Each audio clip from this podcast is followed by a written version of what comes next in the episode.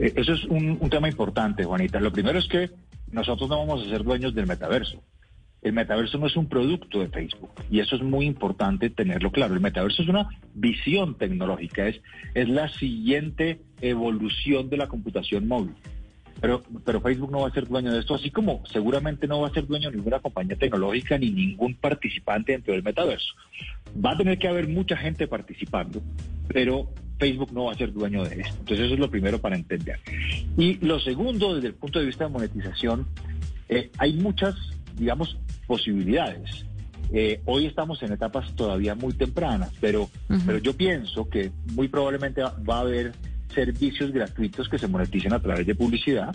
También va a haber servicios pagos en donde no haya publicidad y la gente, si quiere tener acceso a un servicio determinado, va a pagar por ese servicio y no habrá publicidad.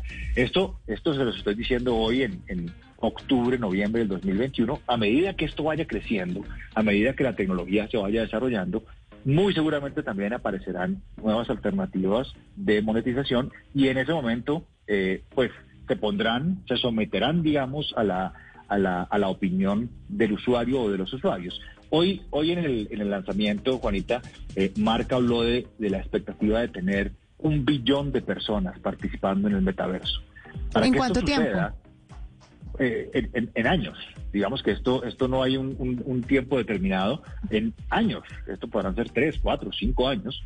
Y, y para que eso suceda, va a, haber, va a tener que haber una experiencia que estos usuarios, digamos que aprecien y que, y que haya una claridad de por qué estos usuarios entrarían al metaverso, qué ofrece el metaverso eh, y para, para que pueda existir esto. Entonces, uh -huh. esta será toda la conversación que tendremos en los siguientes años y es, si ustedes me preguntan, lo más interesante de este momento, porque es, es un momento que, que no ha ocurrido muchas veces en la historia.